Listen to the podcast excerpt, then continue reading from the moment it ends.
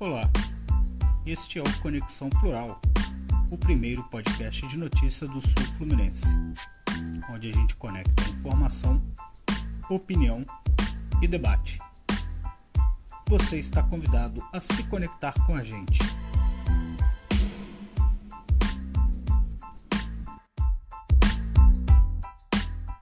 Seja bem-vindo, seja bem-vinda ao quarto episódio do Conexão Plural, o primeiro podcast de notícias do Sul Fluminense. Eu sou o Matheus Guzmão, internacionalmente também conhecido como Papai da Clara, e estarei hoje com meu amigo e jornalista Renato Natividade. Vamos conversar sobre diversos temas que foram pauta e continuarão em destaque nas próximas semanas. Vamos falar de transporte público em Volta Redonda, do gramado do Raulino de Oliveira, de pesquisa eleitoral e do governador Cláudio Castro abrindo os cofres do Palácio Guanabara em busca da reeleição. Vamos junto nessa. Tudo bem, Renato? Como que você está, amigo? Saudações, Matheus. Saudações a todos aqueles que nos ouvem. E parabéns! A Clara veio ao mundo cheia de saúde, cheia de alegria. Parabéns aí ao pai do ano, Matheus Guzmão, o pai, o internacionalmente conhecido como pai da Clara. Que seja aí mais um anjinho aí na sua vida, cheia de saúde, cheia de vitalidade, cheia de alegria e felicidade para sua família. É isso aí. E amigo Renato, Vamos conversa, começar aqui nosso papo, né? É, a Clara nasceu agora, espero que quando ela cresça ela possa ter um transporte público de qualidade aqui em Volta Redonda. Será? Um tema. Será? Boa pergunta. Um tema que a gente tratou já nos nossos episódios anteriores, mas que segue muito em voga, né? Na nossa cidade, até porque a gente não vê melhora aí nos ônibus e a população que depende do transporte coletivo para ir e vir segue reclamando bastante. Só que parece que a Câmara de Volta Redonda, pelo menos através do vereador Jari de Oliveira, está tentando pressionar o poder público a fazer algumas mudanças. Uma delas, Renato, que a gente até faz questão de destacar aqui, é uma petição pública criada pelo vereador para que a população possa denunciar as condições do transporte público municipal. Ou seja, ele quer que os passageiros utilizem essa plataforma para que possa aí fazer reclamações e juntar um dossiê criticando as empresas de ônibus. Paralela a isso, o Jari conseguiu aí na Câmara de Volta Redonda com que todos os vereadores, por unanimidade, aprovassem um projeto de lei que tem tudo aí para fazer coçar a cabeça dos poderosos. É porque ele quer que, de forma clara, os dados que determinem o valor da passagem sejam expostos em site público. Além disso, que haja uma realização de audiência pública e uma pesquisa de satisfação da, com a população antes de qualquer processo de revisão ou reajuste de tarifas cobradas pelo transporte coletivo. Ou seja, ele quer que a prefeitura mostre publicamente o porquê o valor da passagem está em X e ainda seja feita uma audiência pública debatendo com a população o transporte. Essa lei já foi aprovada na Câmara por unanimidade, foi a sanção do prefeito Antônio Francisco Neto, mas ainda o prefeito nem sancionou nem vetou a lei. Ainda está no prazo dele é, avalizar ou não esse projeto de lei. Ele pode deixar esse prazo passar e aí o projeto volta para a Câmara que determina que ele seja homologado ou não, ou se ele vetar, a Câmara também tem o direito de derrubar o veto ou manter, ou o prefeito pode sancionar. Mas aí fica numa sinuca de bico o prefeito, né, Renato? Porque se ele sancionar, ele dá um palanque político para um adversário e mostra uma transparência maior aí no transporte público. Mas será que vai ter melhora do transporte? Assim, é aquela verdadeira sinuca de bico, né, amigo? Cara, eu ia colocar. Eu tentei achar aqui, mas não achei. Essa merece aquela musiquinha. Aleluia! Alguém, alguém, alguém resolveu, né, fazer alguma coisa, se movimentar, se mover para tentar resolver, tentar ajudar a resolver de alguma forma o problema do transporte público que realmente entra ano, sai ano, vive aí sendo o grande dilema na vida da população de Volta Redonda. Um transporte caro, sucateado, que não atende, falta linha, suficiente para atender todos os bairros, para atender a população que tem que cruzar a cidade, às vezes, a cidade inteira para ir de um bairro ao outro e pegar dois, três transportes diferentes. O tão famigerado bilhete único que nunca saiu do papel. Então tem muita coisa para se fazer e o Jari aí tenta de alguma forma, né, mobilizar aí as suas bases, a população e tentar aí, né, provocar o governo municipal a tomar alguma atitude mais enérgica, alguma coisa realmente que seja eficiente e ajude, porque assim, criar um canal de comunicação para reclamação só é, não basta. Tem que ser efetivo, algo efetivo, algo prático. Exatamente. O, governo, o governo Samuca ainda tentou de alguma forma né, fazer a licitação que foi bloqueada na justiça por conta, né, com base em um contrato que foi elaborado, aprovado, assinado, né, por governos anteriores. As empresas elas se pautam nesse contrato para seguir, né, é, fazendo, é, prestando esse serviço, assim, porco para não dizer outra coisa.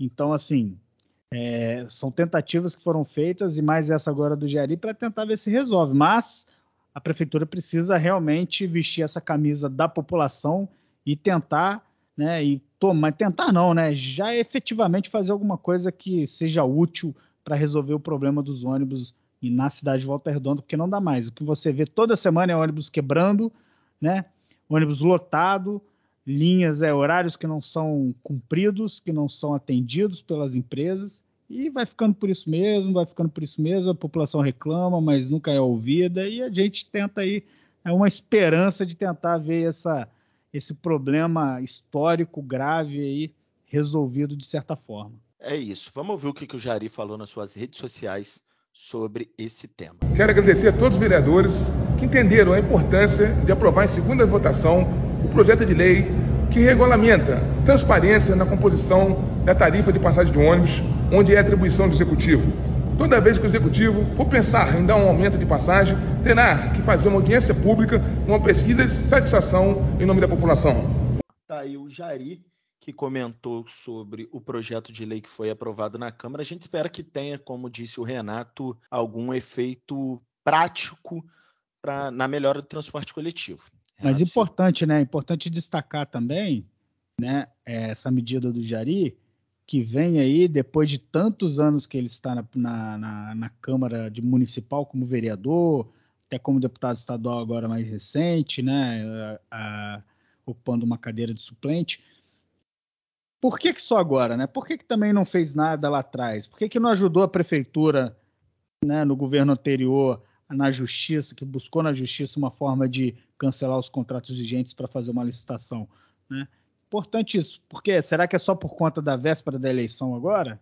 Né, onde ele novamente vai tentar ser candidato a deputado estadual, né? Assim, fica essa provocação.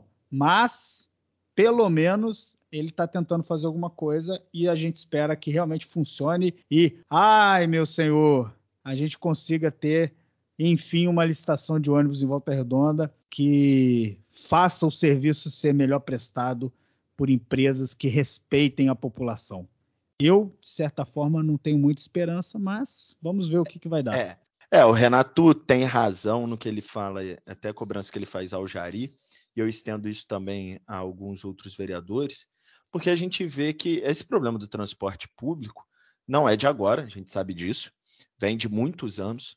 E não é só porque eu e Renato, e a gente deixa isso bem claro, nós trabalhamos no governo Samuca Silva, mas não é só por causa disso que a gente vai falar. Mas eu lembro que eu acompanhei de camarote, Renato, aquela discussão da caducidade do processo da Sul Fluminense, de como foi uma briga com diversos políticos contrários à caducidade daquele processo, porque era uma empresa de volta redonda, era uma empresa que tinha história, que gerava emprego, tititi, papapá, papapá, papapá. Passaram um pano, e, e eu, eu falo isso claramente, passaram um pano para um transporte ruim pela maior empresa de transporte coletivo da cidade, deixaram e foram coniventes para chegar nesse momento.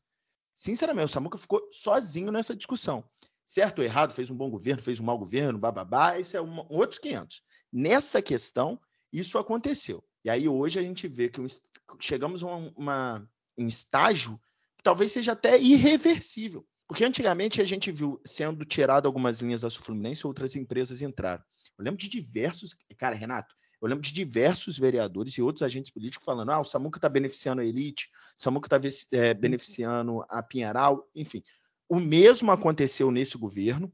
Ninguém falou contra, ninguém falou contra, e agora todo mundo quer uma solução. Projeto de transporte público para Volta Redonda não pode ser um projeto de governo e um projeto político. É um projeto de cidade. O que precisa ser feito é para a cidade para longo tempo. Não pode ser um projeto para amiguinho, um projeto político e um projeto eleitoral nas vésperas da eleição agora de 2022, que vamos eleger deputado estadual e deputado federal, e tem diversos candidatos na cidade, seja de oposição, seja de situação. A gente sabe aí que vão ter diversas pessoas batendo na nossa porta pedindo voto. Cara, a Volta Redonda, a gente está em 2022, né? Volta Redonda 2022 ainda está com um contrato de transporte público de 20 anos atrás. Né? Não, não, não se modernizou o sistema, a gente não tem um sistema de mobilidade moderno, eficiente. Como é que pode, cara? É até vergonha. A gente vai né, em cidades aqui do, do Vale do Paraíba de São Paulo, dá vergonha de ver o sistema de transporte que tem em Volta Redonda. É verdade, cara. E assim, é, a gente já citou em outro programa a questão, por exemplo, da pediatria, atendimento pediátrico em Volta Redonda, que vai ser descentralizado, mas em casos emergenciais só acontecem, só vai acontecer no Hospital do Retiro. Então, se você é morador do Roma e precisa ir ao hospital de retiro de ônibus, tem que sair do Roma, parar no centro, da, é, pegar um ônibus no Roma, vir para o centro da cidade, desembarcar, pagar outra passagem embarcando em outro ônibus para ir até o retiro. Então, ele gasta duas passagens para chegar até o Hospital do Retiro e duas para voltar para sua residência. Isso aí, quatro passagens, ainda num transporte público ruim. Vamos ver se melhora. Eu acredito que você acredita em milagre também, né, Renato? É, a gente acredita. O problema é o santo que vai fazer o milagre, né? Santo de Arrascaeta. Ah, não, esse faz milagre só para o Flamengo. Renato, mudando de assunto, vamos falar de publicidade, mas continuar falando de Prefeitura de Volta Redonda. Você tem informação aí, né?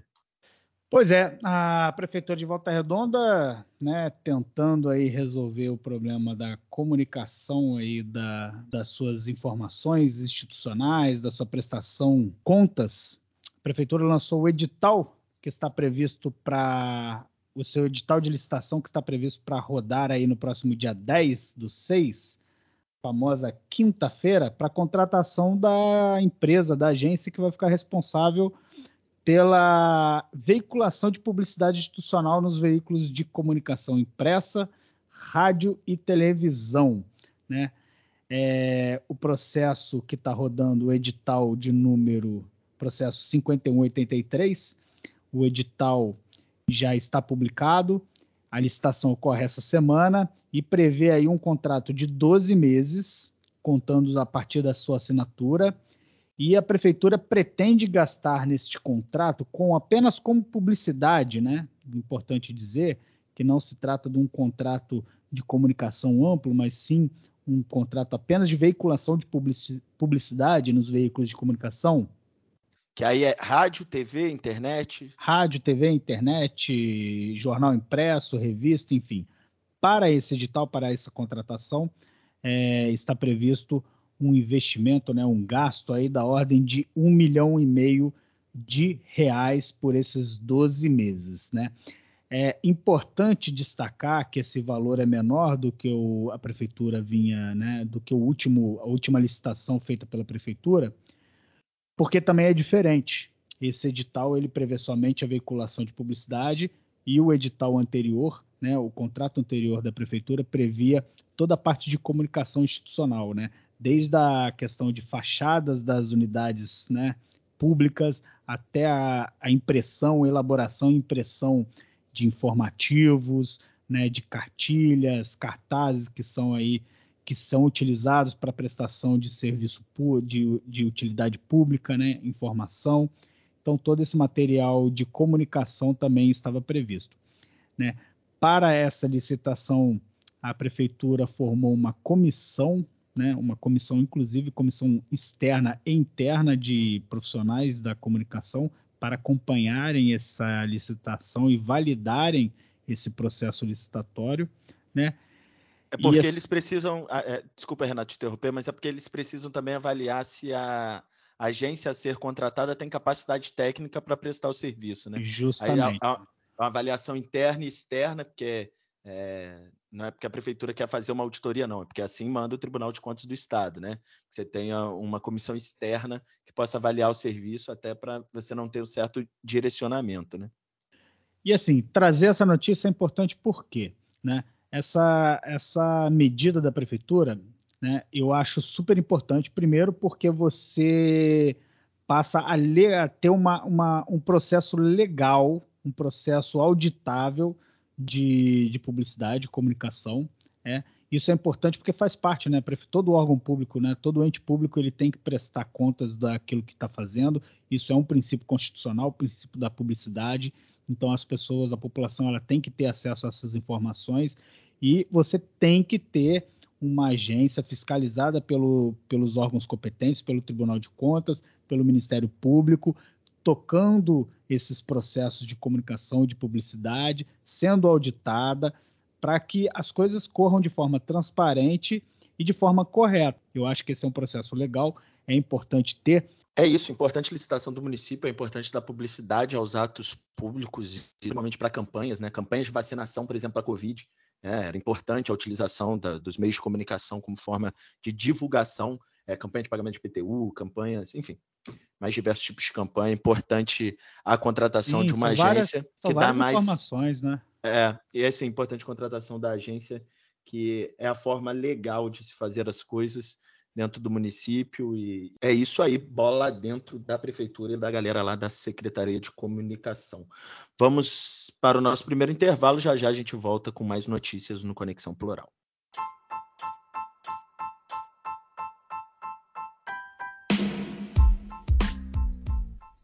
voltando com o nosso Conexão Plural, agora vamos falar de política.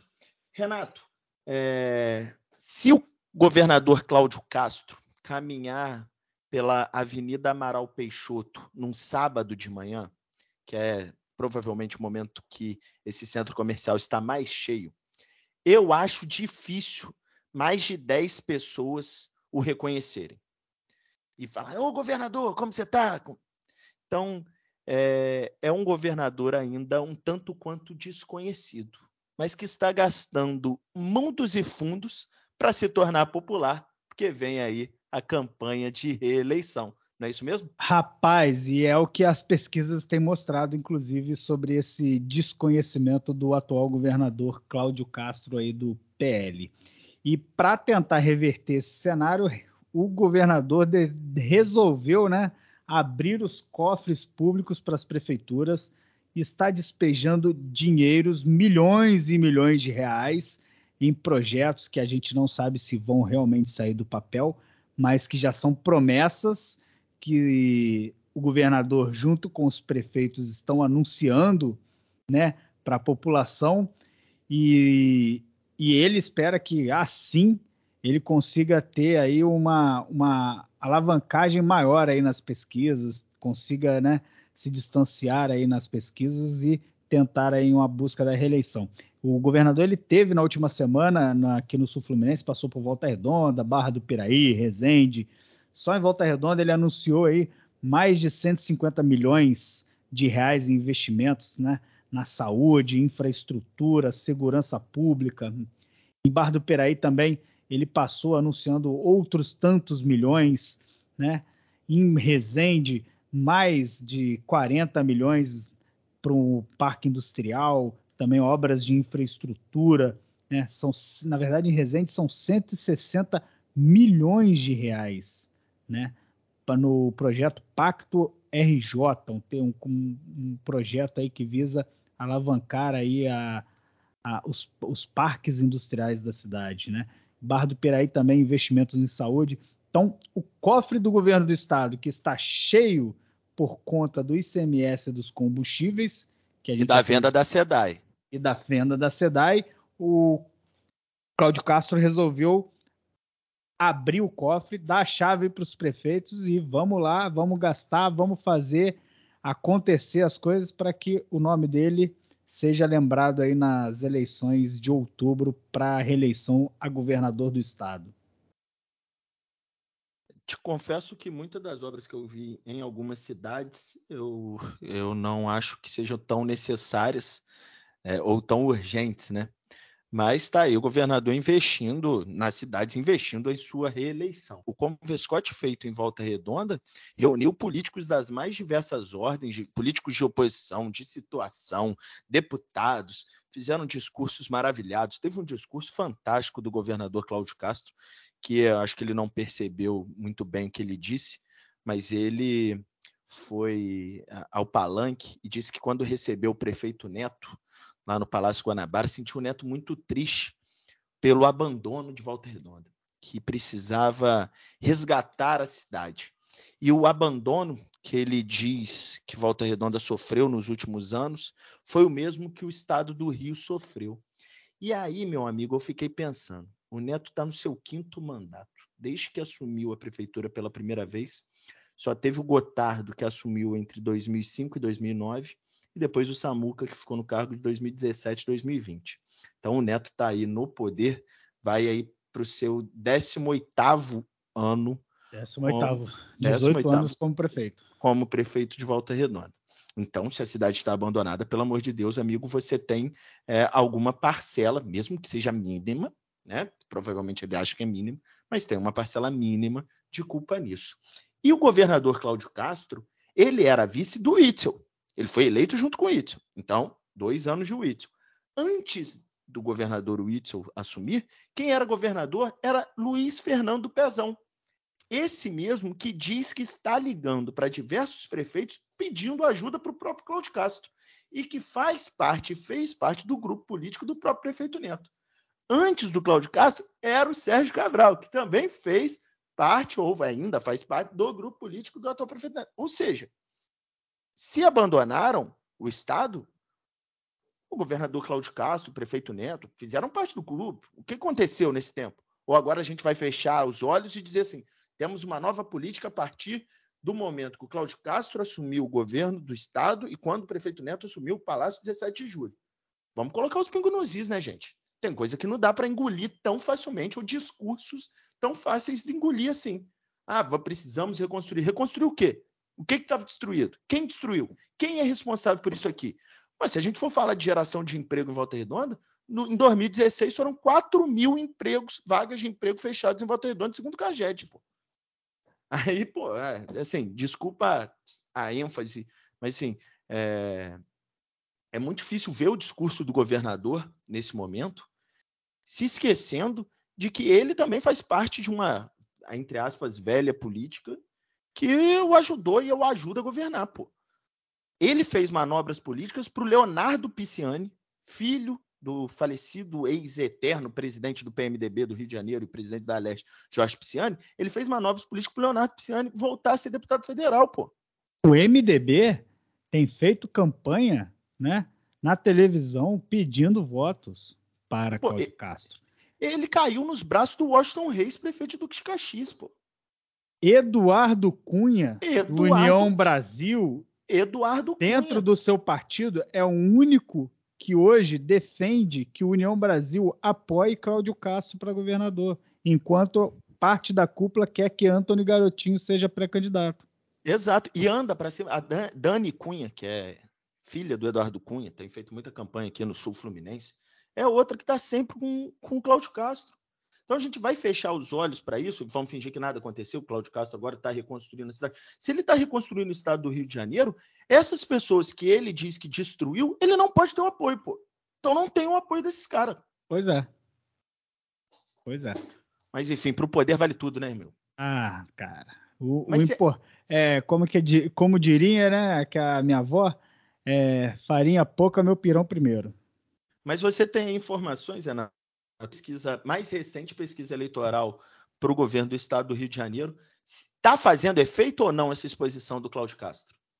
Parece, me parece, né, que está aos pouquinhos, aos pouquinhos o Cláudio Castro ele vai conseguindo, né, é, ter um, uma melhora aí na visibilidade, na avaliação do seu governo e principalmente aí tentando aí pontuar melhor nas pesquisas. A última pesquisa que saiu né, hoje, dia 6 de junho, no dia que a gente está gravando, feita pela Paraná Pesquisa, mostra aí Cláudio Castro, é, do PL, empatado né, com Marcelo Freixo, do PSB. Os dois estão aí empatados tecnicamente, com o Cláudio Castro, atual governador, com 23,2%, e Marcelo Freixo com 21,4%. O levantamento ouviu 1.540 eleitores do Rio de Janeiro entre 30 de maio e 2 de junho. A margem de erro é de 2,5 pontos percentuais para mais ou para menos, com um intervalo de confiança de 95%. Seguido aí dos dois candidatos liderando, está o pré-candidato do PDT, Rodrigo Neves, ex-prefeito de Niterói, em terceiro lugar com 8% das intenções de voto. Embolados na sequência, Coronel Emir Laranjeira, do PMB, com 2,6%, Felipe Santa Cruz, do PSD, com 2,3%, Eduardo Serra, do PCB, o antigo Partidão, com 1,8%, Ciro Garcia, do PSTU, com 1,7%, e Paulo Ganime, do Novo, com 1%. O Novo está conseguindo ficar atrás nas pesquisas de Ciro Garcia, do PSTU, e Eduardo Serra do PCB. Sinceramente, o Partido Novo é fundamental para que eu não caia em depressão, porque o que eu choro de rir do Partido Novo. Como que o Partido Novo consegue ficar atrás do PCB e do PSTU? Ô, Renato, eu recebi aqui a pesquisa que você me enviou via WhatsApp. Me responde uma coisa. Quem que é Coronel Emir Laranjeira que tem 2,6%? falar, eu tô tentando lembrar, pensando, puxar aqui pela memória se eu já ouvi falar desse camarada.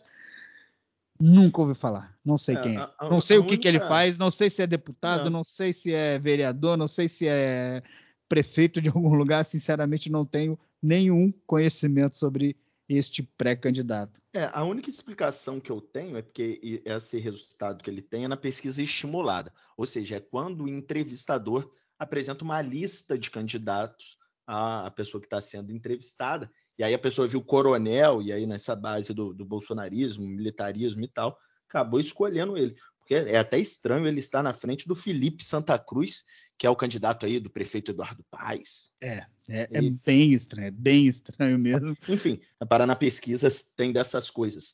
Mas acho que a pesquisa mostra novamente, Renato, a polarização que vai ser essa eleição entre Cláudio Castro e o deputado Marcelo Freixo, né? Porque os dois já ultrapassam a base de 20% dos votos e o terceiro colocado, o ex-prefeito de Niterói, Rodrigo Neves, fica estacionado em 8%. Ainda Felipe não conseguiu nem chegar dois... aos dois dígitos, né? É, parece muito o candidato do PDT à presidência, né? O Ciro Gomes. Ah, oh, os dois são do mesmo partido. Mas enfim. Ó, oh, Ciro da Massa vai vir te bater, cara. É, eu vou debater com o Ciro Gomes, porque ninguém quer debater com ele, só o Gregório do Vivier foi lá, depois do Gregório bateu nele, ninguém quer mais. Tadinho, eu adoro, pior que eu gosto do Ciro Gomes, que morte horrível. Vamos continuar aqui. Você acha, que, você acha que a tendência é essa mesmo, Renato? Manter Cláudio Castro e Marcelo Freixo é, polarizados até eu acho dia 2 de outubro? que somente um elemento pode mudar esse cenário, que seria a entrada realmente do garotinho na como, como, como candidato. O que. Ô, oh, fala isso não, cara. Entrada de quem? Garotinho.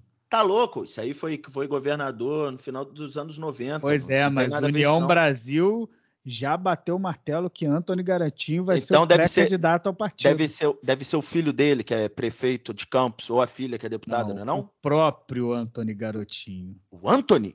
Antônio Garotinho. Rapaz. O próprio deve vir se lançar, já se lançou pré-candidato, inclusive já fala como pré-candidato a governador do estado pelo União Brasil. Porém, ele se esquece que na última eleição ele tentou ser candidato também e teve seu registro de candidatura cassado pelo TSE, porque ele está simplesmente inelegível até 2029 pela lei da ficha limpa, já que ele é condenado em segunda instância por desvio de verba da saúde. Ele acredita que com as novas mexidas que ocorreram na legislação, principalmente na lei da ficha limpa, ele consiga reverter essa decisão aí que tirou dele a candidatura na última eleição e consiga realmente manter o seu nome como pré-candidato e posterior candidato ao governo do estado. Eu brinquei Vamos conferir. Aqui, eu brinquei aqui com, com o garotinho, mas tem, é, reconheço a, a, importância eleitoral do ex-governador, tá? Que ele é muito forte no interior do estado do Rio de Janeiro. Por isso, por isso que eu acredito que é o elemento que pode mudar um pouco o cenário. E assim, olhando a grosso modo, é um cara que pode impactar principalmente a campanha, a candidatura do atual governador. É, porque são públicos parecidos, né? Verdade. Eu acho que a galera mais progressista iria com o Marcelo Freixo, e aí a, o pessoal um pouco mais conservador. É, região metropolitana, capital, ele é, é onde o Freixo tem uma entrada maior, consegue né, alavancar mais o seu nome, e no interior do estado é onde o garotinho transita mais, justamente onde o atual governador está tentando aí estabelecer suas bases. E o garotinho sabe de muita coisa. Hum. Agora, agora, Renato, eu critiquei, né? Nós criticamos, mas eu, eu mais efusivamente o governador Cláudio Castro por fazer esse discurso de reconstrução caminhando com pessoas que ajudaram a destruir o estado do Rio de Janeiro. Mas impressionante, eu não sei quem é o estrategista político dele, mas está funcionando bem, né? Porque ele chega a 23% sendo um desconhecido jorrando dinheiro em qualquer lugar e principalmente interiorizando a sua campanha. Porque ele está conseguindo um apoio de quase 85 prefeitos, jorrando essa quantidade de recursos públicos nas cidades. Então, vai ter muito apoio dos prefeitos do interior. Não tem, por exemplo, aqui na nossa cidade, uma entrevista que o Neto dá que ele não cita o governador Cláudio Castro. Isso cara, faz com que o eleitor tenha isso na cabeça, né? Vai, vai, vai, vai fixando vai, o nome dele. Da... E aí, o principal concorrente do Cláudio Castro, deputado federal Marcelo Freixo, você não vê, por sua vez, qualquer movimentação séria de sua campanha para interiorizar a campanha, para interiorizar, para chegar no eleitor do, do, do, do extremo norte, do extremo sul, aqui do sul do Fluminense, onde a gente mora. E a gente não vê o Marcelo Freixo pensando muito nisso. Ao contrário, a gente vê muito ele no samba no Rio de Janeiro, indo com a galera cool ali da esquerda. Tá. Provavelmente ele está tentando né, se pendurar na polarização que vai ocorrer na eleição para a presidência, né, ou, utilizando o nome do Lula como principal reforço para tentar ver se consegue alavan se alavancar aí no interior. Mas ele tem que fazer o papel dele, não tem como fugir disso. Exato, não sei se o eleitor vai votar nele só porque ele é o candidato do Lula. Pô. Não dá para saber disso. Né? Eu posso votar nele, eu posso pedir voto aqui para o pessoal. Ah, pô, vamos votar nele, é o candidato do Lula, mas ele não falar nada sobre volta redonda. Vai adiantar é. o quê? Eu acho né? que ele deve ter tido em Volta Redonda uma ou duas vezes nos últimos dois anos, três anos. Então, assim, uma cidade que tem importância dentro do cenário eleitoral do estado, eu acho que ele tem que se movimentar mais. Tá, tá meio aí, meio, tá meio meio de campo do Flamengo. Tá precisando se movimentar mais. Tá mais parado que o Ilharão. Renato, falando. Agora, só para finalizar, só essa, essa, aproveitando essa pauta da, da, de pesquisa eleitoral, tem um amigo aqui que quer mandar um recado, e aí eu acho importante. Glória a Deus. Glória a Deus.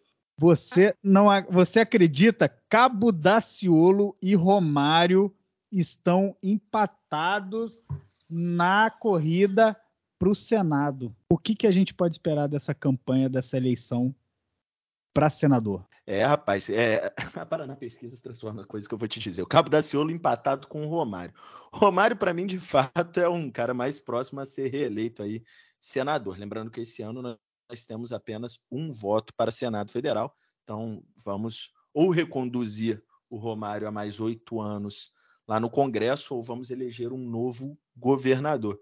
Cara, o Cabo da Ciolo muitas vezes pode ser, assim, a pessoa perguntando, né, estimulada, aquele voto no macaco Tião, é, voto no Tiririca, o dizer de, isso. Voto de protesto, né? É, um voto de protesto, né? Cabo da Ciolo, glória a Deus, ficou muito famoso aí na campanha presidencial em 2018. É, hoje está andando muito com o Ciro Gomes, né? Tá assim coladinho. É, mas eu acho que o fator, Renato, que pode aparecer nessa campanha para senador é do André Siciliano, tá? Que está em quinto nas pesquisas. Ele é presidente da Assembleia Legislativa do Rio ele tem muito trânsito com os prefeitos, ele ajudou muitos prefeitos e muitos devem favor a ele. O, inclusive, o próprio ex-governador Pezão deu uma entrevista ao jornal o Globo dizendo que está pedindo voto para ele, ligando para os prefeitos, oh. porque mesmo preso, olha o que o Pezão disse, tá? Aspas para Luiz Fernando de Souza, o Pezão, abre aspas. Ele aprovou minhas contas na Alerj, mesmo eu estando preso. Gratidão não prescreve. Rapaz, rapaz, esse mundo político é muito divertido mesmo, cara. É muito divertido. Não tem como você não olhar isso tudo e não achar que a gente às vezes está vivendo uma uma ilha da fantasia. Só pode. E além desse apoio, né, interiorizando aí que o André Siciliano tem, né, como do próprio Pezão, de outros prefeitos que devem favor a ele, ele pode ter o apoio, ele é do PT, e se for o candidato do Partido dos Trabalhadores, terá evidentemente o apoio do ex-presidente Lula. E em algumas pesquisas mostram que com o apoio do Nove Dedos, ele tem muita chance de chegar a ser competitivo. Sei que vai ser uma eleição bastante embaraçosa essa para o Senado. Tem muito player aí. Romário, com o apoio do bolsonarismo, e aí a esquerda se dividindo entre Alessandro Molon e André Siciliano, e agora tem um Glória a Deus, e quem sabe aí a Igreja Universal do Reino de Deus lançando o Marcelo Crivella. Sei que campanha para Senado é, é uma campanha diferente, e como é um cargo desejado de senador, né, cara? Cara, eu acho que deve ser o melhor cargo, a melhor é, o melhor cargo. Eu ia falar profissão porque político não é profissão, né? Para alguns, né? É, pelo menos para alguns é, né? Porque o cara vive, praticamente passa a vida toda pendurada na, nas tetas do Estado. Mas não é profissão, então é um cargo. Eu talvez seja o melhor cargo que exista no, nos poderes aí que a gente tem no Brasil, porque o cara, porra, fica oito anos com um mandato de oito anos, não faz quase nada, porque né, praticamente a Câmara dos Deputados é que tem é, prerrogativas mais importantes dentro do Legislativo, dentro do Congresso. E, pô, tá lá, oito anos ganhando salário de, de mais de 30 mil reais, com várias mordomias, vários benefícios. E, pô, quem não quer uma vaguinha dessa, né? De oito anos, ganhando bem, né? Tendo regalias, né? no topo da cadeia profissional, Renato, vamos dizer assim eu acho que vai ser muito maldoso, muito maldoso. Tem, tem pensamentos horríveis, Renato. Agora deixa eu te perguntar outra coisa. A gente falou que o Cláudio Castro talvez na rua não seja reconhecido, né? Você citou aí os benefícios de ser senador da República, seus mais diversos cargos, seu salário. Só que o, o estado do Rio de Janeiro tem três senadores, né? Um deles é o Flávio Bolsonaro, o filho 01 do atual presidente. O outro é o Romário, o baixinho do Tetra. E o outro é o Carlos Portinho. Você já ouviu, ou já ouviu falar, lógico, ser jornalista, mas você acha que se o Carlos Portinho andar em Volta Redonda, ali na Vila Santa Cecília, parar ali naquele largo é, entre os dois edifícios Cecis, onde tem aquele café, onde fica a galera, ele é reconhecido por quantas pessoas? Se tiver um reconhecendo ele, vai ser muito. Eu, sinceramente, não sei se ele é alto, baixo, careca, cabeludo, se usa óculos, se é cego, se é branco, se é preto, se é amarelo, se é índio, se é mulato, se é manco.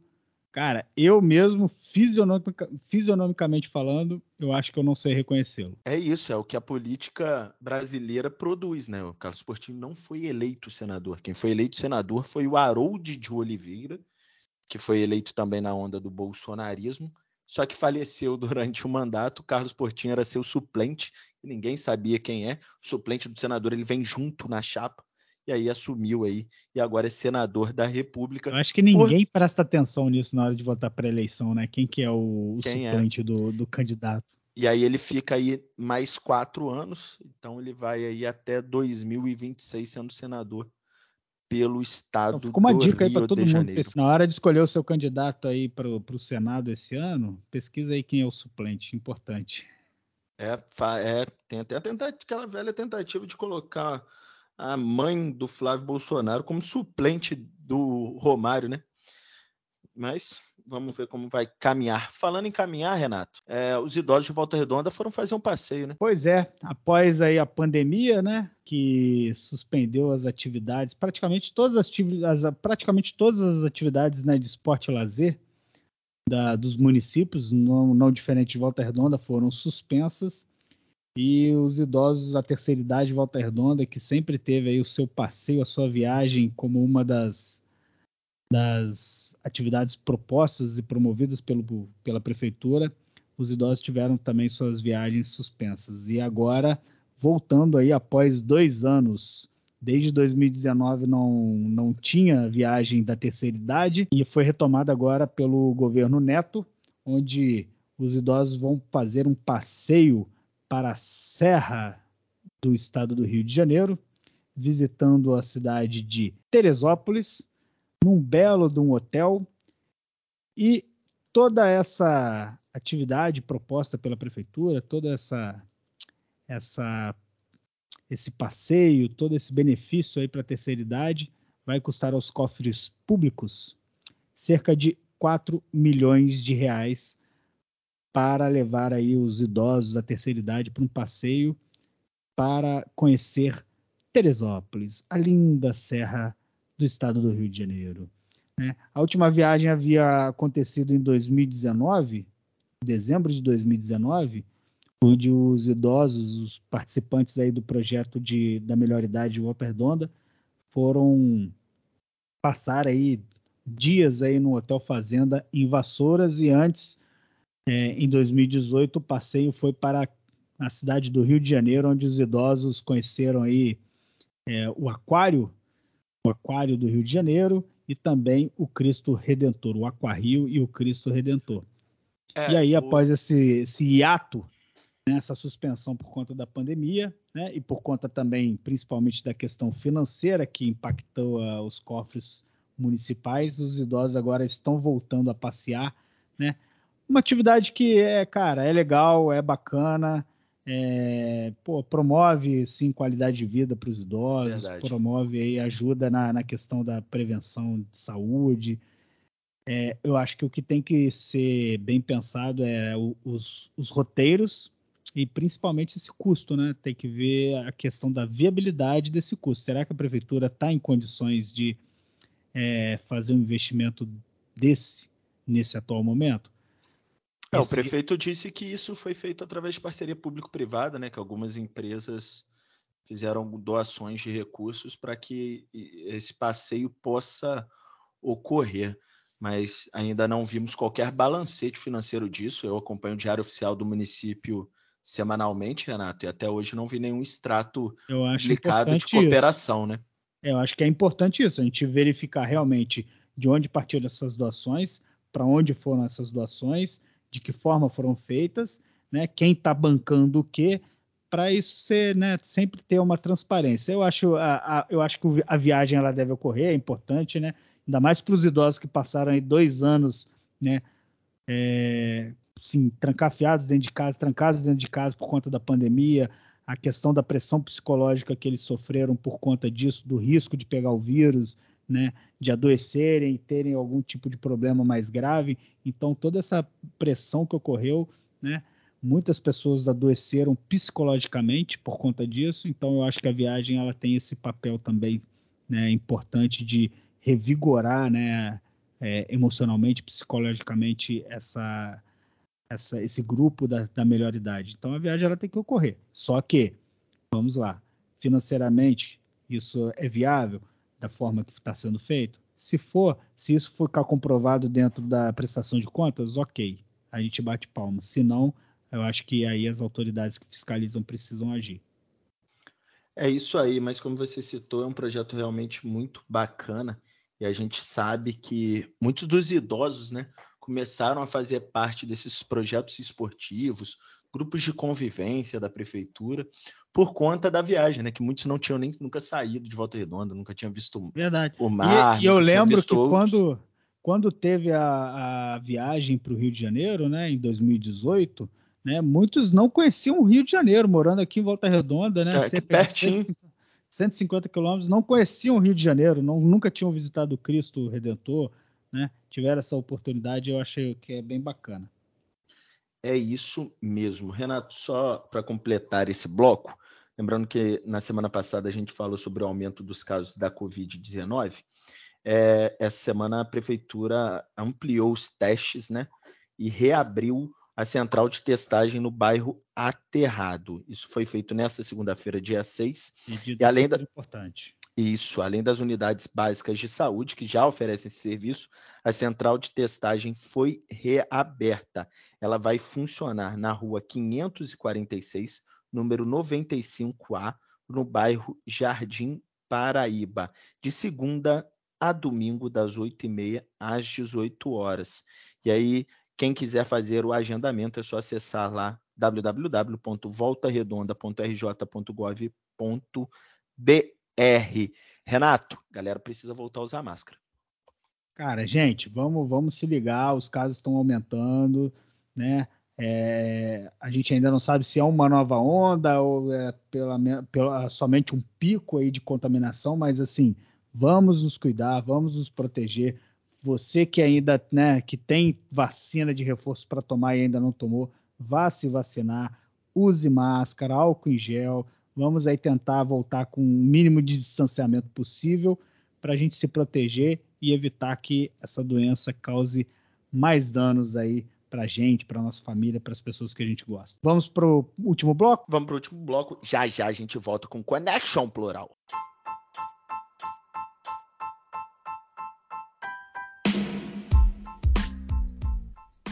Voltamos com Conexão Plural Chegamos ao terceiro bloco, como sempre vamos falar de esporte, né?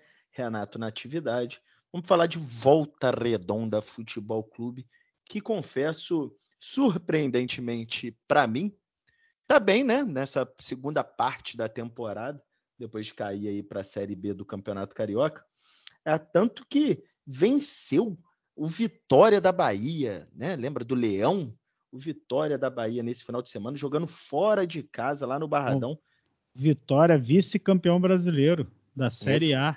É, jogando aí na Série C. Nossa, tá mal o Vitória, hein? Jogando aí a Série C, o, o Voltaço foi lá, venceu e voltou à zona de classificação para aí a segunda fase da terceirona, né, Renato? Foi a primeira vitória né, do Volta Redonda fora de casa nesse Campeonato Brasileiro da Série C, é uma vitória importante, né? É, que faz com que o time volte aí às oito primeiras posições, a fase de classificação para a próxima fase, né? E agora o Voltaço tem um desafio na próxima rodada do, do Campeonato Brasileiro, um confronto direto contra o Remo no final de semana, jogo que a princípio está marcado para o estádio Raulino de, de, Raulino de Oliveira. Resta saber em que condições o estádio vai estar para esse jogo. Antes disso, porém, o Voltaço enfrenta né, pela semifinal da Taça Santos Dumont, a segunda divisão né, do Campeonato Estadual, né, o Olaria na quinta-feira, também no Rolino de Oliveira.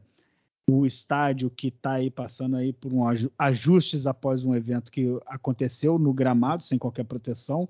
Então o gramado ele está precisando, né, está passando por um processo de, de restauro e a gente não sabe se esse gramado ele vai estar em condições de jogo tanto nessa quinta quanto na próxima, no próximo final de semana para o jogo contra o Remo.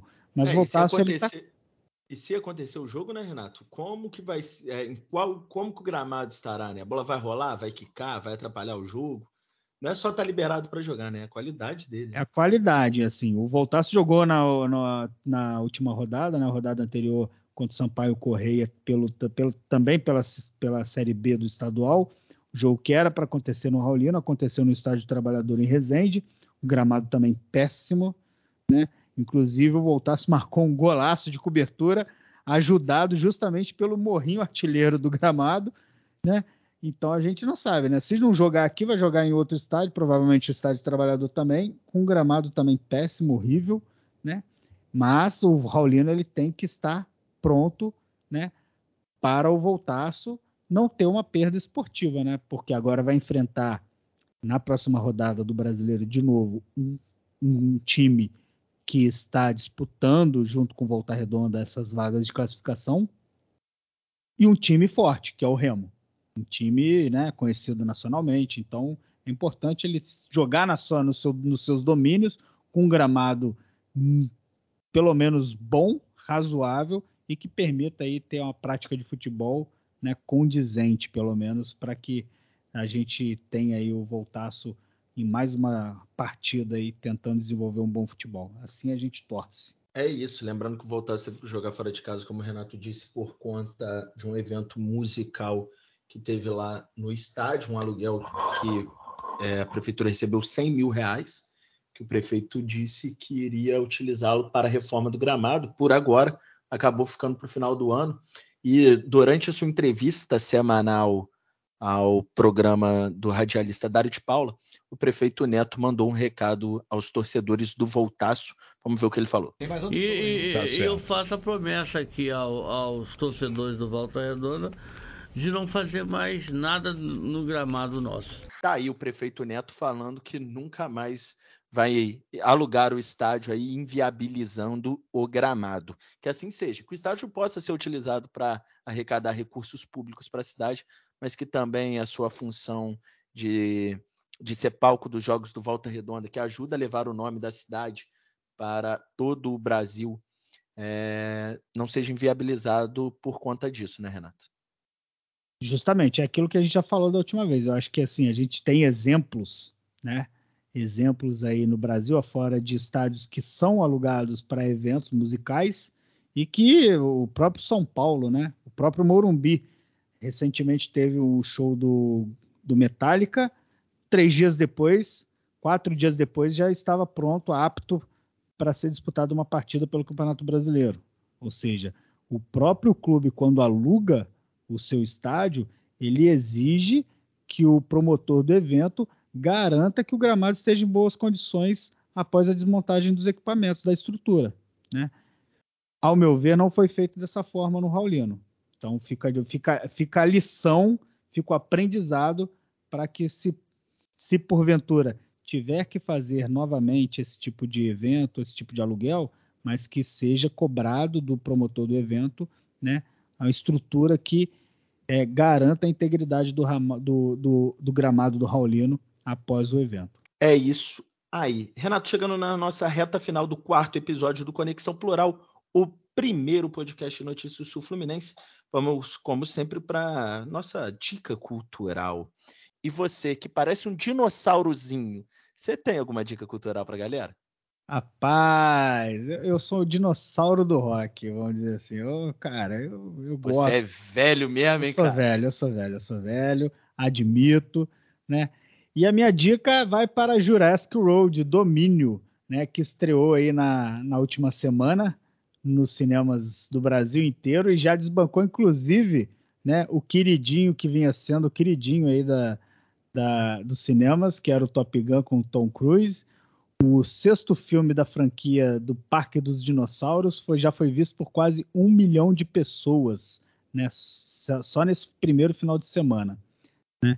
O filme né, completa, complementa a saga aí do, do Parque dos Dinossauros, né, é o sexto filme, né, e aí fica a dica aí para quem ainda não assistiu, vá ver, é um filme super bacana, divertido, né, mostra de novo é, o, os dinossauros vivos, né, tomando conta da Terra, né, dominando aí um espaço que até então era somente dos humanos, e é um baita de um programa para se fazer em família, você com os filhos, né, com a criançada, ou ir somente com a namorada, com o namorado, para passar um tempo. É um filme divertido, vale a pena conferir. Nos cinemas, Jurassic World Domínio, que já estreou no, no Brasil e você pode conferir aí nas salas de cinema da região. A gente pode chamar, Renato, desculpa a ignorância, o Jurassic Park é, é, é o quê? Uma trilogia, uma saga? O que, que É uma saga, né? Já são seis saga. filmes. É uma, uma trilogia seis... de seis filmes, eu sou um gênio. Trilogia é uma de seis saga, filmes. né? É uma, é uma saga. Já são seis filmes dessa saga. Né? A saga que começou ainda na década de 90, né? Com o primeiro filme Jurassic Park. E aí ele agora já caminhando já para a fase final, né? Dessa saga. O, o, filme agora entra na sua fase onde os dinossauros eles que estavam confinados em um parque agora começam a tomar as cidades e é, é curioso assistir, vale a pena. E lembrando que a cidade de Miguel Pereira, aqui ao lado no sul fluminense, né, é, está construindo um parque dos dinossauros para inaugurar se não no final deste ano ou no início do ano que vem, um parque que promete ser um dos maiores do mundo, né, mostrando aí a, a dinossauros, né, é, exemplares de como for, como eram, como foram, né, como existiram. Vai ser bem interessante conferir. Depois a gente traz mais informação sobre isso. Show de bola. É isso então, Renato, terminando aí o nosso quarto episódio do Conexão Plural. Te agradecer novamente. Posso fazer companhia. mais uma diquinha rápida para a gente finalizar? Você pode fazer o que você quiser, meu dinossaurozinho. Aproveitando aí, já que a gente está na. Você está assistindo Pantanal? A, nova, a nova novela Pantanal, que está aí bombando nas telinhas? Tá não, virando, não. Virou notícia, né? Pantanal agora está virando notícia. Rapaz, Todo eu entro. só fala de Pantanal. Eu entro no meu Twitter à noite, hum, por volta de nove e meia. Cara, eu acho que todo mundo está assistindo Pantanal. Eu nem sei quem é Maria, é, Maria Marruá Juma Marruá. É isso, pra você ver. Maria Marruá deve ser de novela é a mãe, Era a mãe, não. Maria Marruá era a mãe da Juma Marruá. Mas não tem nome de novela de, do SBT que passava tarde. Maria Marruá. Então, assim, a dica cultural vai para Almir Sater.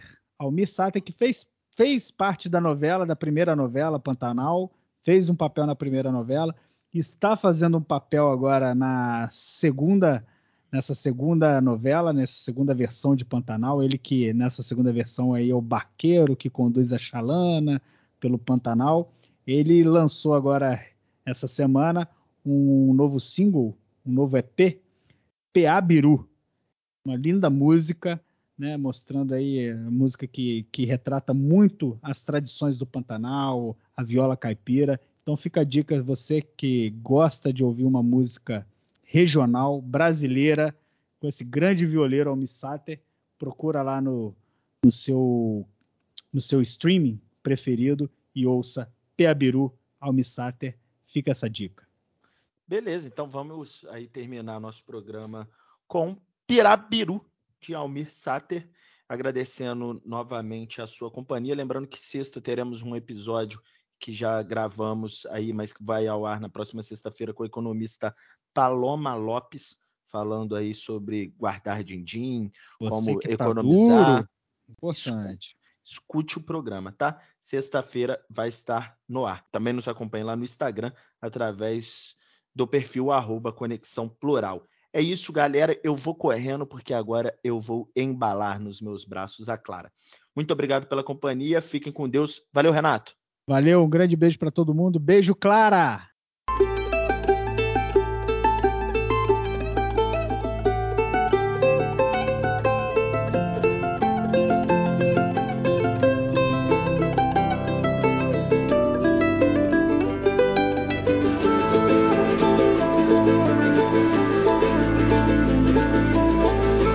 Quem souber podia me dizer onde é que o nosso ouro foi o Brasil faz tempo que sumiu dessa terra tão abençoada que entrou em outra jogada e hoje é tudo só ligou.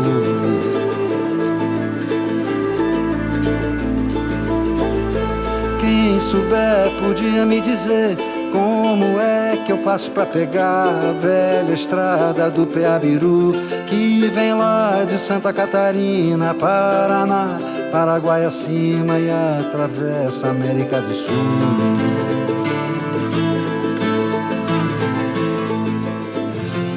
Na promessa de um Eldorado, vinham almas aventureiras, sempre a procurar horizontes, venceram até cordilheiras e o Pacífico era azul.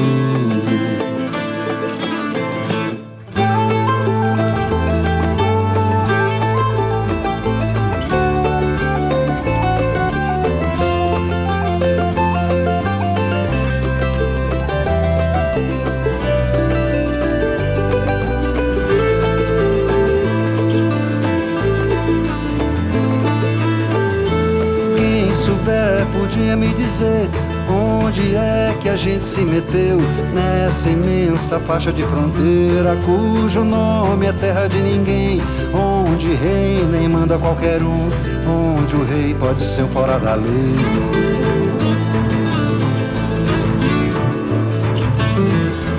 Quem souber podia me dizer onde é que veio esse som? Tá com jeito meio do altiplano, onde o povo segue celebrando o sol, a lua e tudo que é profano no tango, charango, viola e chamamé.